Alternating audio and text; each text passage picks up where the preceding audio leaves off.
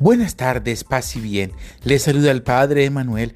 Bienvenidos a Radio Red Católica Mundial de Oración, emisora católica al servicio de la evangelización. La paz. Necesitamos la paz en el mundo, queridos oyentes.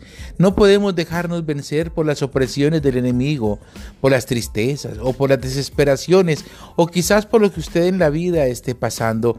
No se puede usted dejar vencer.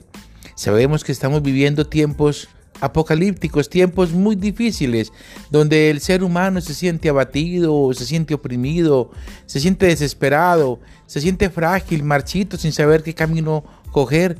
Yo le invito a que coja el camino de la oración, a que reflexionemos, que meditemos, pensemos con un buen estado de conciencia y dándonos cuenta que somos seres humanos creados por Dios, podemos mejorar la situación que se encuentra en este momento en el mundo, situación de caos, de temor, de miedo, de preocupación, de tristeza, de desesperación, de desolación, de angustia, de tristeza, de llanto. En ese momento los seres, los seres humanos en el mundo están sufriendo de tristeza, de opresión, de depresión, de desesperación. Están desesperados. Con el informe del coronavirus se encuentran desesperados. No, no se desespere. Ponga toda su fe puesta en Jesús, que Él es el camino, la verdad y la vida, y Dios nunca lo va a desamparar, queridos oyentes. Él es grande, Él es poderoso. Muchas gracias por su atención, queridos hermanos.